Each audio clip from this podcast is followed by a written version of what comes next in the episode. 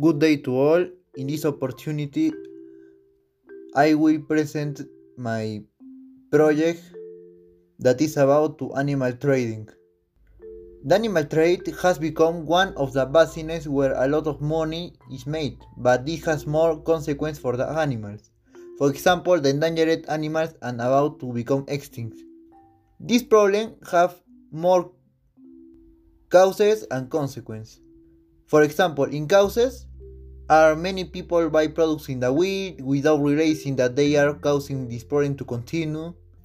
And also to tame with animals because many people want to domesticate with animals but they don't do not think that they indirectly encourage this problem because when buying these animals they make them hunt more.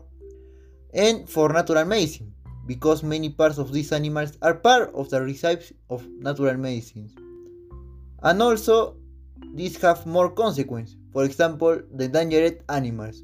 When animals are hunted, their population decreases, causing few specimens to remain and causing a possible extinction.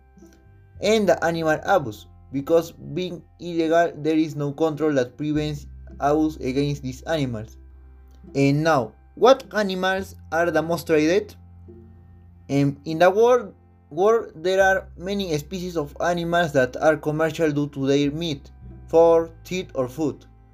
For this, there are, there are species that are more commercial than other species, and that unfortunately in danger of extinction. There are more more species that are the most commercial.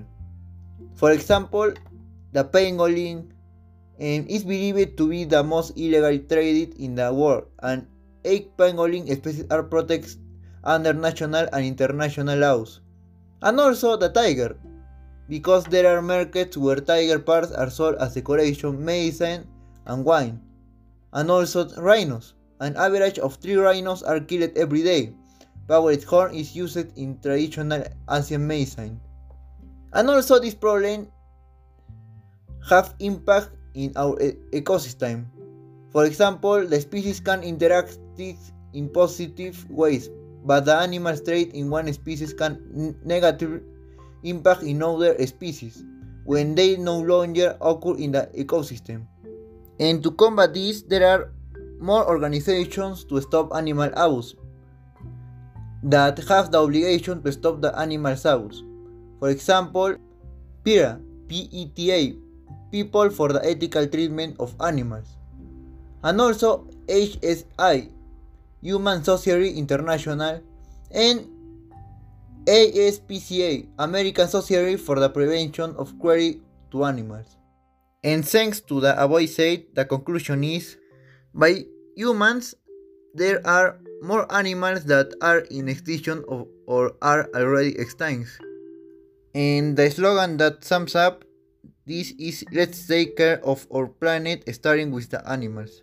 Thanks for your attention.